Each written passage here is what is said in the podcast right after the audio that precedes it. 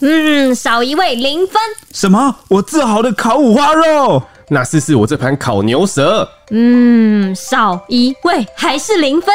怎么可能？这可是我的自信之作。到底少了哪一位？少了一位中秋不可或缺的经典佐味。烤肉怎么可以没有灵魂酱料？这瓶万年不败的高品质却少添加物的健康厨房烤肉酱，让你大口吃肉也能兼顾健康。不管古早味还是蒜香口味，刷上美食都变好好美。如果再搭上一罐用屏东气作柠檬鲜榨的浓榨柠檬饮，酸甜又解腻，配方简单，只有水、蔗糖、柠檬原汁，无添加色素、香料，每一口都喝得到新鲜、自然、健康啊！真是太过瘾啦！味全味全色香味俱全，隆重向你们推荐味全的健康简单学，选择高品质少负担的灵魂酱料来制霸中秋吧！味全味全色香味俱全。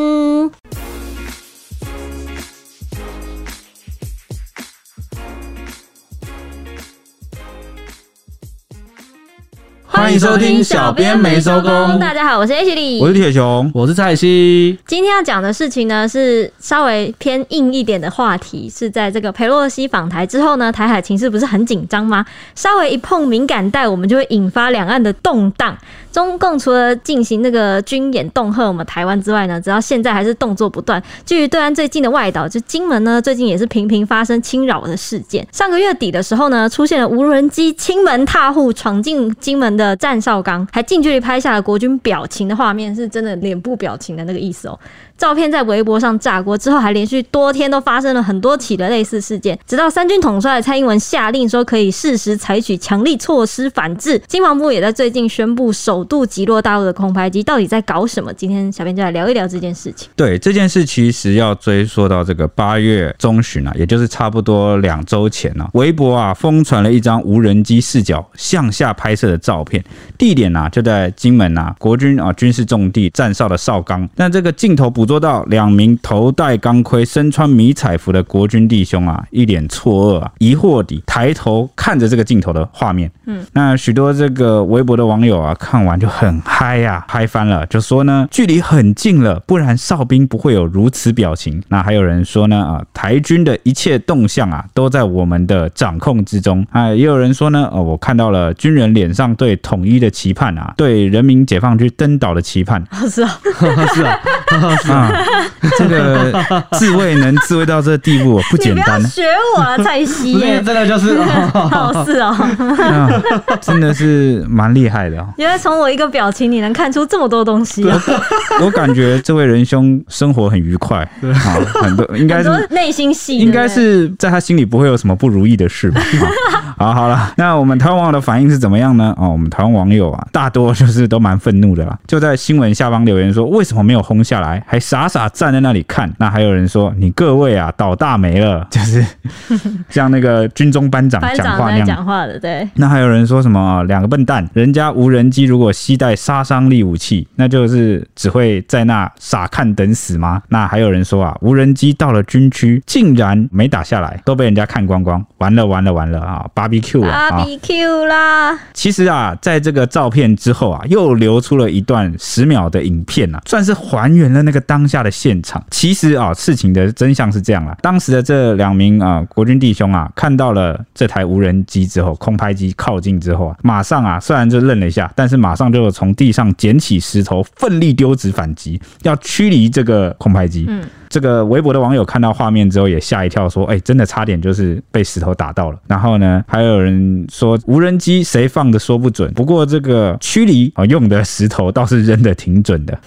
那这件事情啊发酵之后啊，经防部他就证实了这件事，说这件事其实发生在二胆岛啦。事发当天是八月十六号下午啊，有发现一辆也不是一辆哈 一架一架民用无人机侵扰，执行的官兵呢都有高度的警觉，所以马上就采取了辨识、应处、通。报等等的处理程序，哎、欸，这三个程序都没有那个反击，对不对？就是只是通知，然后通报啊。那那刚刚有看到有有网友讲说啊，哦，如果呢人家的无人机携带杀伤力的这个武器啊，那这两个士兵可能就就就完蛋了。嗯那真的有这么夸张吗？哎、欸，跟各位讲，真的有啊、哦。为什么呢？可以带的最新的应用啊，其实就发生在这个俄乌的战场上。啊、俄乌战争一堆啊，真的。俄乌战争，乌克兰呐，大量的使用这个无人机啊，携带武器，直接呢进行点对点的轰炸。嗯，有时候它也不一定是携带这个杀伤力武器啊，它有时候更多的是一个侦察的作用。嗯，啊，征兆的作用，就是为了给这个后方的这个指挥人员呐、啊，通报说目前敌军的位置在哪。嗯，那那个时间很快哦，嗯，马上一照相，它的那个科技自动的定位了。那后方的这个火炮人员啊，或者是怎么样，马上就可以遥控。嗯，甚至有些无人机是携带这个炸药、炸弹的。嗯，所以那个俄罗斯士兵啊，现在听到无人机的声音，可能还不一定找到无人机在哪，赶紧转头就跑了。他们的应对方式啊，没空跟你打下来。对，啊，因为他们的那个呃幅员很辽阔嘛，有时候那个无人机靠近的速度很快，你没有办法知道。嗯，好，所以对这个无人机该不该有一点警觉？或者是我们的国军弟兄是不是要应该要具备一些应对对无人机的这个作为跟训练？我觉得是有必要的，因为未来在这个战场上啊，它这个科技啊是存在的这样的威胁，而且无人机的占比，我觉得势必越来越高了，在军队中的占比啊，我觉得。连我们实际民生运用上都很高了，什么表演啊或什么都用无人机耶。对啊，因为你想想看，这个士兵啊，一个成年的士兵啊，十几二十年这样子长大，然后要训练啊，要身上装备什么，其实损失。一个士兵啊，是很严重的事情。对啊，人命是损失很严重。但无人机可以再造嘛？嗯，比起这个培养一名士兵，好像无人机的造价。哎、欸，对对对，你这不记不记得那个捍卫战士就在讲这件事情，就是飞行员的那个代价太高了，对，还不如现在，对啊，现在不如军方全部改用无人机。哦，对，捍卫战士阿汤哥演的那部，对，也有讲到这件事情。嗯、哦，所以呢，它是个呃未来战争的趋势。嗯嗯，应该是哦。那不只是这一架无人机来偷拍，没多久后又流出了一系列高清的空拍照。那个时候因为事情丢石头这件事情有引发蛮大的争议嘛，所以后来任何流出的跟金门有关的空拍都蛮容易。引起话题的那个时候，就是有一个来自厦门的空拍摄影师，他就曝光了在大胆岛的风景照，吸引大批大陆的网友来朝圣，来看看说，哎、是不是那个去金门的无人机就是你这样的意思啊？那这个摄影师有喊话说不是他拍的，不过他可以私讯教学要怎么飞越大胆岛这件事情。之后他还打算要拍一系列啊什么金门海域的风景照，让大家可以看看金门海域美丽的一面，算是友好吧。他 他还说呢，他这一次的空拍影片三天就有三四万的播放量，但是他赚了四块钱而已人民币啊，四块钱？对，四块钱而已，比他之前辛苦做技术的那个视频影片多得多了。其实他也是很感慨，就是要搭上这个话题，他才。会有这么多人来看他的影片，这样子。那么官方是怎么解释这一次无人机的事件呢？经防部有说明这个真相，就是当时除了执行官兵处置之外，丢石头的是周边有在休息的官兵，是自发性的丢石头扰乱无人机。这样我们是不是可以感到欣慰一点？哦，起码不是完全傻傻的站在那边，对，毫无作为嘛。对，嗯，也是有意识到说，啊，这个东西我们必须要来进行一个处理。对，那中共这样侵扰的时候，是要测试国军应变的作为之外呢，同时也是要借由这个剪辑。片段的影片去制造假讯息，散布在网络上。这是金防部说的，他们说这一次中共这样子的侵扰是结合网军分化要来诋毁国军，是认知战的一部分。好了，讲白话文就是这样啊，就是说呢，哎、欸，你看我们的这个无人机随随便便就能进入这个国军的防区啊，而且呢，他们，他们无作为，他们没有什么作为，他们无力反击，他们面对我们这个小小的无人机啊，惊慌失措，看傻看呆，然后呢，丢石头。这个一方面啊，提振啊他们士气；二方面呢，想要打击我们台湾人的士气了，就觉得说怎么好像对方的这个。呃，科技或者是军事的这个很容易就被刺探，然后对方好像随时都有能力去突破。那后面到底为什么我们会采取这样的处置措施？我们会跟大家慢慢再娓娓道来。那国防部呢，也是在最后也是深夜的时候有发声明回应这件事，说明年就会装这个遥控无人机防御系统的建案作业了，然后会优先配置在外岛的防区运用，应对这些灰色地带的威胁。对，因为它其实是个呃灰色侵略。嗯，为什么说是灰色侵略呢？原因是因为它其实。其实没有发动真正什么呃杀伤性的热兵器的伤害，嗯，好，而是采用一种 骚扰你，对，它其实是一种骚扰侵犯、不承认啊你主权跟啊领土防线的这个做法，认知战就是无人机啦，这个进出。嗯、啊，那这边 顺便补充一点，刚刚不是讲到那个捍卫战士嘛，就无人机逐渐去取代士兵。对、嗯，其实你们知道为什么有些国家的士兵作战起来很勇猛吗？我们就拿美军来举例好了，原因是因为他知道国家会珍惜他的生命，嗯，哦，所以他在作战的时候会比较奋力，士气也比较高昂。所以为什么无人机趋势会取代具体的士兵？原因也是因为我们要去珍惜这个士兵的生命，对啊，啊，也是往这边去走，啊，这样才能提振一定的士气。不然像以前一战有没有，就是士兵一直被送到前线去，好像这个绞肉机一样，一直被花费掉这个性命，那大家其实就是士气会比较低落了。嗯，我觉得现在的趋势也是比较反战吧，所以反战的话，当然对，希望尽可能的不要有战争、热战这样子。对对。那我比较讶异的是，其实是近年来无人机发展成这么蓬勃发展的，没想到我们的前线竟然没有做任何的，没有干扰或防卫，对，就是对，也不是武器。就是你至少要要有一点预备的科技或者是干嘛，就是类似干扰枪这些把它弄下来，就前线完全没有任何建任何的防御系统，我觉得蛮讶异的啊。对啊，在俄乌战争中啊，除非士兵有配置这个干扰枪，不然就看到就是跑了。那那有一种啊、呃，这个配备就叫干扰枪，因为这个无人机它要遥控，它其实需要保持一定的那个讯号的稳定。对对对，对，对，对，还有因为它还有一定的距离嘛，飞行限制等等。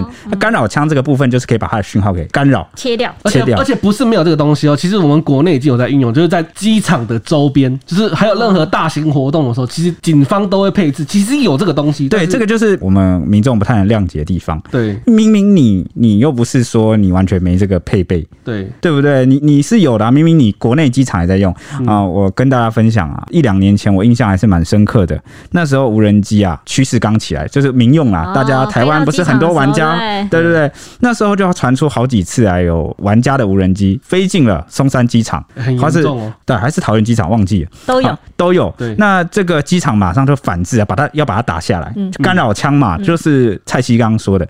那结果从这个事发的八月十六号啊，到我们现在录音时间啊，那前线的官兵都还没配置干扰枪。对，那这个就让人觉得有一点。哎、欸，我记得有那个无人机业者有出来讲，就是那个卖无人机的那种业者，嗯、他们就有说，就是干扰枪这个东西真的超容易、超好取得，啊、你怎么会没有？你就是从淘宝去买，对啊，也该到了吧，对不对？对。对，真的是对，大家觉得不能谅解的部分呢、啊。对，那讲到这边，大家知道金门跟大陆离得有多近吗？你要我猜吗？好，你猜。按照我从 Google 上看到的样子，应该就几公里而已吧？对，而且这个公里数很短哦。嗯，啊，我跟大家讲，位于金门岛东北部的金沙镇的马山，不知道大家有没有听过？就是马山，就是我们离对岸最近的那个岛屿角屿。距离仅仅只有两千一百公尺，这两公里而已。对，没错，其实就是肉眼可见，甚至是啊 啊，你也不用到角屿啦。啊，你在这个金门本岛上面，在这个马山这边配个望远镜，对，或者是也不用望远镜，甚至天气好的时候，爬高，你就爬山，金门的山，你就上去爬，你肉眼就可以见到厦门对好的建筑物、高楼大厦啊，甚至在西点可以看到他们港边作业的船只，没错，真的非非常的近啊，就是那如果你再把这个 Google 地图啊，你这摊开来看啊，金门就几乎其实就算是中国大陆大陆的这个地理上的近地理上的意义的旁边啊，就是离岛，甚至是就是大陆领土。如果你很会游泳，就是可以游过来，可以游回去的意思。对，没错。哎，其实呃，很多应该大家都知道吧，但我还是补充一下。好，如果你我们从宪法法理上来看，中华民国啊，现在还控制着两个省份，第一个省份就是台湾省，对，然后第二个省份呢就是福建省。那我们控制福建省的哪里呢？我们控制的就是福建省的啊，金门跟马祖。对对，没错，因为它就是它算是福建省的地理上，我们用地理上来看，好，所以这件事你可以解读成是福建省目前仍由哦两个中国控制着，好，我们控制的部分就仅存金门马祖，好，这是我们从宪法上来看啦。那所以它过往一直都是。前线对啊，就是一直扮演着很重要的地位。那所以现在这个情况啊，就是无人机为什么可以飞得过来？也就是因为距离太近了，有够近。那刚才说是两千一百公尺嘛，那是一般就是海水是正常涨潮的情况。那退潮的时候更是只有一千八百公尺，越来越近，对，越来越近。那就是我们今夏两岸最靠近的据点嘛。过去是观测对岸在海上活动的军事要塞，有。天下第一哨之称，就是马山呐、啊。马山有天下第一哨之称。嗯，那马山旁边有一个叫马山播音站的东西，就是一个站，那个过去是对大陆新站喊话的第一线，就是在地人就俗称是喊话站。那当年邓丽君也曾两度在这里向对岸广播她的歌，这样子说：“哎、欸，对岸同胞投降。”这样子。哎、欸，我记得我们有去过马山播音站，对不对？对对对对，对。那时候我记得我有看那个影片介绍的时候，就有说，就有些导游会说那个 马上播音站那边，因为他们都会有一些，就有些字在墙上，或者是在那个，就是面对着厦门那边都会有一大堆字刻在那里。对对对。然后有一次那个厦门那边的观光啊，现在不知道还有没有，他们的观光会坐船搭船过来看那个。哦，就是大胆岛，对不对？哦，你讲对，你讲那个，我我跟跟你说，刚刚 Ashley 有提到说，空拍机的主人，好，他不是飞过来拍吗？对对。然后说他这样子就三天就赚了三四万的播放量，然后结果才赚四块钱人民币。哎、欸，其实三四万播放量很多哎、欸，很多啊。就是为什么他们呃会想要看这个？原因是因为其实真的有很多中国大陆的啊、呃、民众啊，他们没有来过台湾，哦，也不知道金门这边长什么样子，真是好奇啊，真的很好奇这个民情怎么样？对，到底长什么样子哦？所以他们在金门大胆岛那边呢，我们其实在这个两岸对峙时期啊，上面有刻一排标语。叫做三民主义。统一中国，八个大字，对，没错。那以前也为了达到这个新战跟正则的效果，那八个字就刻在那个岛上，大，非常大的一个标语，色的什么的，哎，是不是很像那个好莱坞还是什么？对，比比那个更更显眼一点，就很显眼，对，好，非常远，然后漆着红色大字嘛，而且不是那种就是否观光的，就是很 很明显的企图，就是要给你看到这些字那种，政治目的非常明显，对，所以厦门的观光船啊，他们都会载着一批，对对对，这个大陆的游客想看的。人来看那几个，这是已经是他们的固定行程了。对对对，已经是固定行程，他们就是会把船啊非常靠近这个大胆岛那个八个字的标语下面，看那个八个字，然后导游就会说啊、呃，这个到了啊，大家赶快拍照。那就是因为这个是一个观光的行程嘛，两岸也不会对这个特别说什么，算是一个默契啊。对，然后有一次很好笑的就是那个字啊，因为久久未修了，后后来有点荒废了嘛，因为后来也没在心战喊话，然后有时候字不是会掉下来脱字或者掉漆啊、落差的。然后对面的导游，因为他们他们的那个关系很密切，那导游厦门导游就跟他说：“哎、欸，那个金门啊，你们那个字再重新漆一下。”对，还会跟我们的那个 金门的啊金门县政府来反映说：“哎、欸，这个你你们可不可以修补一下？修补一下，不然我们这边观光客看不到啊，看到了看不清楚啊，看到了也觉得哦，怎么这么邋遢这样子？对，哦，这个算是两岸官方啊，虽然是蛮紧张的，但是这个民间的交流啊，算是蛮可爱的，跟大家还是分享一下。来看那八个字啊，那哎、欸，对，那我们是不是可以把这个呃马上观测所，或者我们之前去金门的照片给大家看一看。哎、欸，老粉丝应该还记得我们之前 IG 的那个大头贴，其实就是我们在金门拍的那个。那时候我们刚从金门玩回来，对，算是小编没收工刚成立的时候的照片，这样。对，应该还记得吧？就是我们那个蔡西还是那个功夫熊猫的照片。对，没错。好，然后呢？那台湾最西端的领土，就是素有小金门之称的烈屿，则位在金厦两门之间，是离厦门最近的岛屿啊，距离只有五千公尺，就五公里。那在战略位置上可以说是外岛中的外岛，前线中的前线。从堡垒用望远镜看海峡对岸，就可以看到厦门树立着一个标语是什么？一国两制，统一中国。啊，你看，大家我们两边对呛啊，两边对呛，我们就在互互标语它。没错，金马其实属于福建省嘛。对，那台湾跟澎湖属于呃台湾省。嗯，那目前我们仰赖的最重要的盟友，也就是美国呢。他以台湾关系法哦来处理目前台美的所有事宜，我不知道大家知不知道，但还是补充一下，这个台湾关系法里面啊，它只包括台湾主岛跟澎湖群岛，嗯，啊，其实并不包括金门、马祖等等的外岛，嗯，所以如果金马在这个第一线战事啊，哦，或是遇到一些危机，那可能美国就没办法用台湾关系法来介入，哦，对，这算是一个比较难题的地方。哦，所以。我们不太可能说，因为其实这几年来，我们一直都在有时候会看衰啦，或瞧不起，觉得对面一直好像啊、呃、没有能力啊，或者是没办法抵挡这个美日盟友的支援啊，所以。我们常常在这个国防议题跟战略议题上啊，是比较，我觉得我们的民众还算是一个比较松懈，心态上还是属于一个比较放松的状态。但我觉得这个其实不太好，你主要还是要靠自己，不然就会沦为啊。大家还记得吗？我们去年有谈到一集。是去年吗？还是今年忘了？阿富汗哦，对，阿富汗一夕之间，一夕间沦陷，这样。对他们明明美军已经啊介入当地十几二十年了啊，结果呢还是一夕间沦陷。所以你的意思就是说不保卫金马了吗？当然不是这个意思啦，因为金马其实仍然是我们中华民国啊台湾的国土。那更重要的是什么呢？更重要的是啊，它仍然是民主自由的土地。铁雄个人认为，好，我个人 接下来是我个人的想法。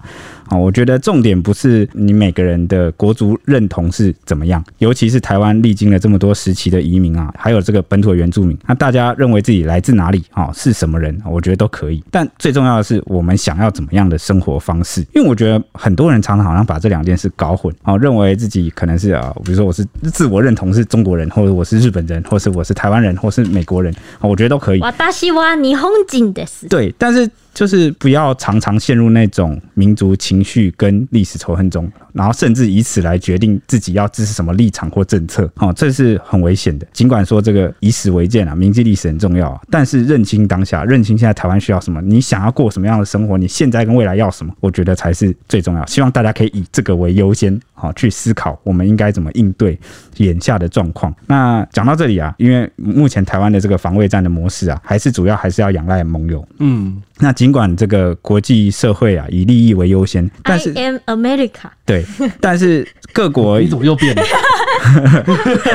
但其实各国也在遵循着某种秩序啊，所以自然是会拉帮结派来维系这个共同的价值观啊。所以希望台湾啊，无论对外还是对内啊，都一定要坚守民主自由，因为人家不会因为你是什么人，或者是你主张独立还是统一就来帮你，而是因为你有民主自由，它是共同价值观啊，所以才会出手帮助我们。这是他们除了利益之外第二个考量点，所以哈，结论就是我们对于金门无人机的这个反应，我觉得是蛮重要的，真的很重要，因为大家都在看，因为不只是中共，世界各国啊，甚至美国都在看台湾对于保卫自己家园的决心。嗯，最近还有一个很值得注意的新闻，我不知道你们有没有看到哦，就是呢，有法国媒体揭露啊，中共的海外情报网啊，已经在打探啊，各国啊对于中共攻台这件事的反应会是如何。哇哦，对，你看中共也在打探各国的反应啊，各国也在看我们的反应。哦，你唯有。啊，天助自助者，嗯，我们要先自己啊有一定的全民国防的决心，我觉得才有办法获得人家的尊重跟资源，嗯，好，甚至让这个哦中共啊。打消这个念头。以上是我个人看法。就其实也可以举个例子，像俄乌战争，如果如果啦，乌克兰连基辅都守不住的话，你觉得各国会那么给给他这么多东西吗？你觉得他们会支援他吗？我觉得也不可能。对，虽然说俄乌战争到现在，我觉得乌克兰还是处在吃亏状态，并不是说他获得了世界各国的资源啊，就他就占上风了。我觉得也、嗯、也没有那么夸张。对，哦，他还是受害者哈。对，呃，这个他的受损跟他的损失还是很严重，但是他有这样的决心，所以各国才会愿意去帮助他。那我们愿意。坚持到什么地步，做出什么样的反应，我觉得真的、真的、真的很重要。这也是我们今天选择一定要跟大家啊、分享这一则新闻的原因。对，其实多年来呢，金门跟大陆贸易、跟旅游等等的关系其实很密切的。很多金门的居民对对岸其实是抱有好感的。其中的原因就是来自金门的饮用水，不知道大不大知不知道？他们的饮用水主要来源正是从中国接来的海底管线呢。除此之外呢，中国最近也积极在那个厦门的大嶝岛填海新建这个翔安国际机场，就是。机场要盖一个机场啊，对，那而且这个机场呢，你在金门肉眼就能看得到，它正正在盖施工的那个进度这样子。嗯它完工之后，距离金门最近的话，只剩下一点五公里的距离哦。最近因为历经十年波折的这个金门大桥，就是小金门跟金门连接的那个大桥，将在十月通车。那外界就很关注，下一个会不会是金厦大桥？有没有可能会成真呢？因为之前我记得那个台北市长柯文哲就有抛出这个议题嘛，对，说什么呃，金门大桥完成之后，是不是？金厦大桥也可以考来考虑，嗯，让小三，因为毕竟当对当地有小三通这样子，对，让小三通更有效率。不过交通部认为这个涉及国安问题。那金门女战神就是蓝委陈玉珍，她就说呢，金门跟厦门真的距离很近，两地的距离就是大概只有一点八公里，就像淡水看向巴黎那种感觉。那金厦大桥对金门产业跟观光都有帮助，其实有七八成的在地人都是支持新建的。那有人还说，盖了金厦大桥，共军坦克就会开过来啦。哦，这个其实是这个新闻出现之后，有很多的台湾网友啊，有表示不同的意见，就觉得说，你这样子，如果你真的盖了金厦大桥，连接了这个中国大陆目前的国土，那到时候战争爆发，坦克开过来不就更容易了吗？对啊，啊，或然后又担心说，啊，金门会不会变成下一个克里米亚？嗯，对，对不对？对。然后陈玉珍就说呢，这是。是很好笑的事啊！真的要来，快艇五分钟就到了，比坦克还快。陆委会则呛虾这个金厦大桥这个议题呢，是无知的主张。国台办则认为金厦两门通桥是顺应两岸民生诉求的好事儿。哎、这个事情我们要退一步来讲。呃，你说有没有可能开战就沦陷？我讲老实话，诶、欸，以金门马祖目前的地理位置，还有它的这个地形啊，好种种啊，真的讲老实话，战争真的爆发的时候，一定是守不住的，一定守不住，应该是要弃守了，一定是。对，虽然说不至于开战当天就沦陷，但除非你士兵就是说到那个市区打游击战，不然基本上你的防卫被摧毁。对对对对对，这个这个没有办法，原因是因为这个、呃、真的太近了。那以前呐、啊，这个两岸早期对峙的时候，民国五六零年代。哦，那时候科技啊，军事的科技还没有那么先进。哦，那金门马祖在这个战略的意义上还是很重要的，可以发挥到前置的效果。嗯，那哎、欸，那个时候你记不记得我们去金门的时候，我们还有逛很多那个民兵的的那个房子、啊，就地道。对对对，我们还去看那个民兵，他们组，他们是在当地的民兵怎么组织的。其实金门马祖早期的这个民众是很辛苦的，对、啊，因为他们被军事化，第一线的这个就是国土第一线嘛，他们被军事化，那他们过着跟台湾本岛的人不一样的生活啊，他们的女生都要去当兵，然后加入这个民防队，嗯，哦，非常非常的辛苦。那到了这个后来啊，军事科技已经不一样了。那为什么啊？中国大陆也都还没有动手了？因为到可能七八零年代、九零年代，美军的实力还是非常的强的，那就是飞机都能贴着这个中国大陆的沿海啊，所以共军也不敢贸然出手。但是到近年啊，中国大陆的军事实力啊，已经突飞猛进。那这个现代战争的这个火力啊，跟意义也已经改变。嗯，金门马祖不太可能再。去像以前啊那样去遏制住共军的出入跟他的这个命脉喉咙，所以啊，金门后来也解除军事化了嘛。嗯、对不对？那就是回归到正常，我们还是不可能去拱手让人，把这个，因为他们还是中华民国的国民跟土地啊，所以我们目前还是有国军驻守在上面，所以不会如同网友讲的说什么盖座桥，坦克过来呃呃嗯，你这么说也可能没错，但是他们真的要打过来，他们也不用透过这个桥，对啊，哦，这个桥应该这样讲，这个桥不是关键因素，而且我还怕桥那个开到一半桥被炸掉，对对。对，因为炸桥是很方便的事情啊，在战争里面常常啊都是用炸。桥的方式来阻断对方的，对啊，啊，对，所以这个有有些人的这个担忧啊，呃，也也不能说不是事实，但是呢，其实已经不是那么重要了，嗯，啊，就是滑坡理论，你们有听过吗？就是过度放大跟强调了这个。因果的关系，哦，不会因为盖了这座桥，他们就来得更快，或是或者是就就不会因为这座桥而决定打不打得下来。对对对，啊，这个希望大家知道。那第二点就是民生问题啊，刚刚是不是有讲到这个金门七八成的人都支持。这个，它的水都是仰赖这个中国大陆。啊，那没办法，就是这个地理，我们就讲地理好了，地理距离太近了。对啊，而且金门长期缺水啊，对，很难保留水。对，所以我们其实是有编列预算啊，去让这个金门啊、离岛啊，他们可以去向中国大陆买水。嗯，好，这个是我们法律上的就是有允许，但是这几年其实还有在讨论第二件事情，你知道什么事吗？买电。对，买电，但买电这件事还没有通过，因为买电就要架电网。就会对对，那因为这个金门的水电啊，成本都比台湾本岛高，因为距离我们太远了，我们支援不到。嗯，哦，所以你长期你的这个，你希望你的水电去仰赖对方的时候，这个是一个地理上很难去。如果水电都仰赖，基本上等于化成，就是领土上感觉已经越来越距离台湾越来越遥远了。对啊，所以这件事就引起了蛮多的疑虑。嗯，但是没有啦，现在还没有买电。嗯，然后这两年的方法是又盖了这个电厂，对，用这个方式去让金门的用电更充足。嗯，对，这个是第二个部分。所以你民生上都仰赖对方的时候，这件事很尴尬。那这件事也长期被台湾本岛的民众，因为我们不会影响到我们嘛，所以我们长期都没有去关注跟在意。嗯，但是对于当地人来说，感受是很深刻的。嗯，那好，第三点就再来，就是早就已经小三通了。那最多这个桥就等于是以往都是小三通，可能坐船坐飞机嘛，那你还是有设一个关卡啊，去边境去检查。对。那如果盖桥之后，可能就也会比较类似的模式，你就海关还是要。你怎么可能盖桥就不是海关？对啊，对啊，所以我觉得这个可能是当地人想要表达的一个心声，所以刚刚稍微给大家讲的比较仔细一点。嗯，对，这次台海危机，中共的实弹军演威胁，金门距离厦门是最近的，只有几公里距离的最前线，但当地这几天来其实是如果摄影机。我们现场去当地看的话，其实是没有什么紧张气氛的，就是观光了继续观光，然后当地人也是照常生活。金门人就有坦白说呢，在金门住久之后，经过战争的洗礼，他们就说呢，八二三炮战单打双不打也是有，那个才可怕。听炮弹的声音，当地人其实都已经习惯了，只觉得跟九六年的台海危机背景相似而已。这次，嗯，那但是本质上其实差异很大的。对于这次的军演呢，他们都抱持很怀疑的态度。在金门住这么久，中国会不会打过来？他们都只觉得说应该是不会啦，人家他有他的本事就好。中国也不是以前五十年前的中国了。对，可能我也觉得中国大陆可能。不倾向对金马动武，因为距离太近了，他们应该说是已经没有意义了，没什么特别的，对啊，对，没有没有战略上没有大的特别的意义，就还不如保留。如果真的要打，不如拿下台湾，然后就直接就直接接收了，对吧？对对对，那只是如果战争真的爆发，可能呃，金门马祖他也不得不啊，因为这个战争的关系啊，而去做出一些军事的反制或攻击，那个到时候是也是没办法的啊，这个情况很难讲。只是我们现在用这个还没开战嘛，就我们用这个角度我们去去看而已，但我们也不希望战争发生。嗯。那我我真的觉得。金门当地人真的是已经被吓，不是被吓大的。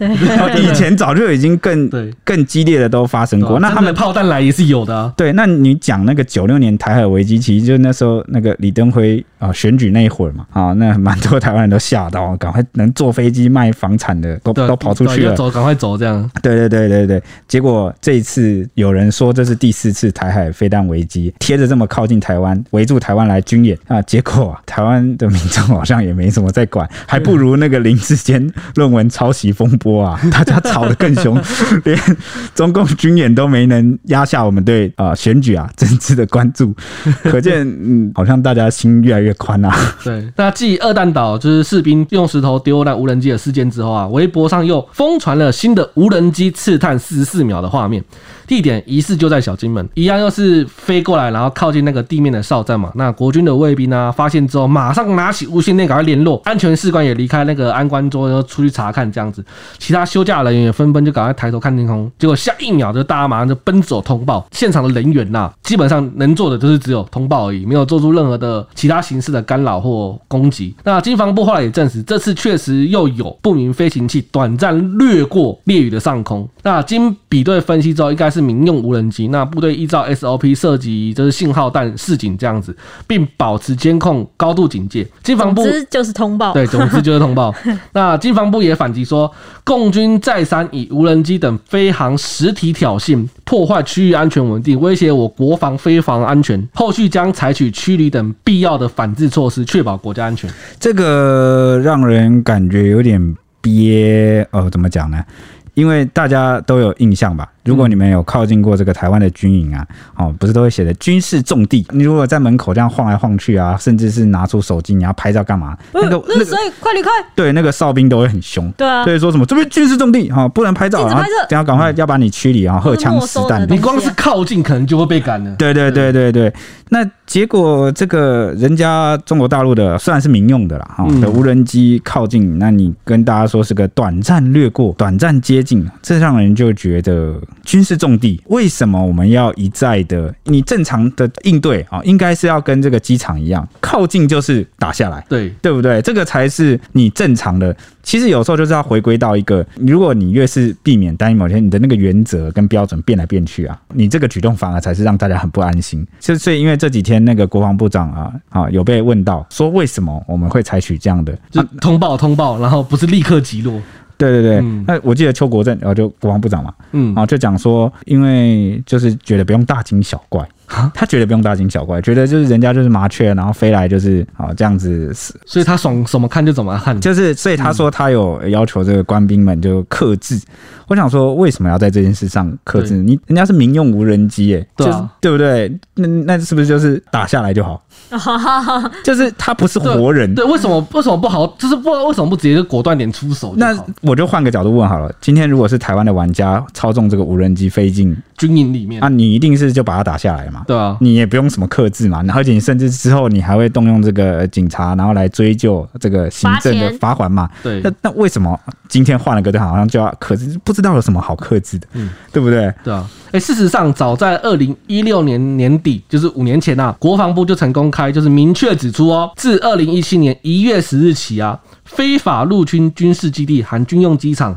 营区等地方去摄影啊，将那个以行政去执法啦，以频率干扰的方式去捕获，就是那个用那个干扰枪去捕获这样子，或是使用防卫性武器把它击落，就是例如信号弹啊，或是干脆就是用枪把它击落这样子。那程序上当然还是会回报后由上级的部门确认，只是要不要使用捕捉器。那如果是采用防卫性武器击落的话，我们的程序是第一发先鸣枪示警，就是先打一枪去示警，让你赶快离开。如果你不离开，我们第二发再朝空拍机去射击这样子。然后我们会全程搜证跟通知陷阱这样子，不是说他一进来就击落，会依现场状况适当处理。那其实就是还是有击落的程序了，但是就是要先通报。对，那这是五年前呐、公布的啊，国防部公布的，不知道为什么五年后的现在啊，反而尤其是这个金门的这个第一线哦，没有来采取这样的动作，我们是蛮不解的啦。我觉得啦，如果第一次可能没有遇过这种情形，如果来不及应对，对，来不及应对，我觉得还情有可原。可是后来呢？后来真的很对，真的很多起了，对不对？而且从第一起是八月十六，十六号，对，就其实已经半个月，半个月已经很多起了，对啊。那有趣的是，这个半个月也不用这个半个月啊，这个八月不断被骚扰的这几天呢，金门消防局还在某一天的清晨接获了一个通报，很奇怪的通报。通报说有两名陆籍男子被发现受困在金门大桥，就是靠近烈屿端那边正下方的桥墩上，还自行打电话跟这个。消防局求救，两个人呢，分别是三十一岁跟二十七岁的男子，自称他们是前一天半夜十二点的时候在厦门玩水上活动，结果不慎落海之后呢，体力耗尽，就随着海浪漂流到金门大桥这里来啊。获救的时候，他们生命惊吓都很稳定，只是全身有多处擦挫伤，肢体无力，体力是虚脱的。不过他们身上有背着包包啊，手上还有拿手机。在这个敏感时机出现受困在金门大桥，让警方对两人的说法也是保留态度的。哎、还好他这个。年代没有生错啊！哇，要是再倒回个四五十年前，你就被当做水鬼给你毙了，真的，可是还漂流过来，对，还让你飘过来啊，还活着飘过来，对，没错。而且我觉得警方会对两人说保持保留态度，我觉得是因为你不是说水上活动嘛？等下你的包包跟手机是，对啊，那、啊、你还拿着包包跟手机怎样？对，你玩水带包包跟手机，对啊，你还不如讲说你是来投奔呃这个自由中国，对，自由中国 自由地区，哇，还会。相信一点，哎、欸，这你大家不要觉得我们在说笑，这两年前就有这样的新闻，对。啊，就我记得是两年前吧，还是去年？应该是两年前。我们有讲过，我们有一集有讲过，对，他就是他从淘宝上面买那个汽艇、橡 皮艇、橡皮艇，啊，然后呢载着汽油，然后就这样一路哎横渡过来，然后上岸呢。对啊，然后问他为什么来，他说我是来投奔这个自由地区的。哎呦，对不对？你讲这个，我我当时还欣慰，对，不知道该讲什么。OK 啦，好了，反正这个连日来啊，发动这个无人机干扰，就是这个民用啊，这个民众他们有些人就是好奇嘛，很闲呐、啊，然后就喜欢来往你脸上蹭啊，挑衅挑衅。那经防部其实截至我们录这一集为止，最近这几天都是采取涉及信号弹的方式，好来示警对方驱离。但是呢，这些无人机还天天都来拍，而且好几波的架次哦。那微博上也不断涌现空拍金门的影片，几乎是高清无码，什么都看得清清楚楚。那对此啊，这个民进党立委啊郭国文就认为说，明明透过卫星就可以看到金门的现况，却要用无人机的方式来骚扰。